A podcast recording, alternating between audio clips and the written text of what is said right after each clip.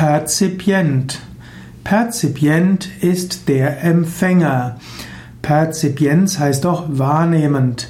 Perzipient ist also der Empfänger von Signalen oder Reizen. Im weiteren Sinne ist jeder, der etwas hört, etwas wahrnimmt, der Perzipient oder auch der Rezipient. In der Kommunikation wird der Rezipient auch Perzipient genannt und Kommunikation ist das Zusammenspiel von einem Sender und einem Empfänger.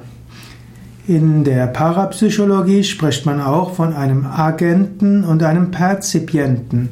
Der Agent ist derjenige, der eine telepathische Botschaft absichtlich oder unabsichtlich aussendet und der Perzipient ist derjenige, der diese telepathische Botschaft aufnimmt.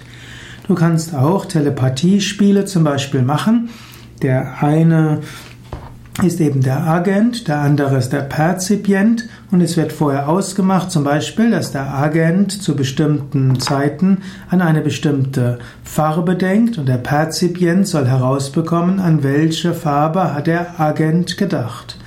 Und wenn man häufiger als die Wahrscheinlichkeitsverteilung die richtige Farbe errät, deutet das auf eine telepathische Fähigkeit hin.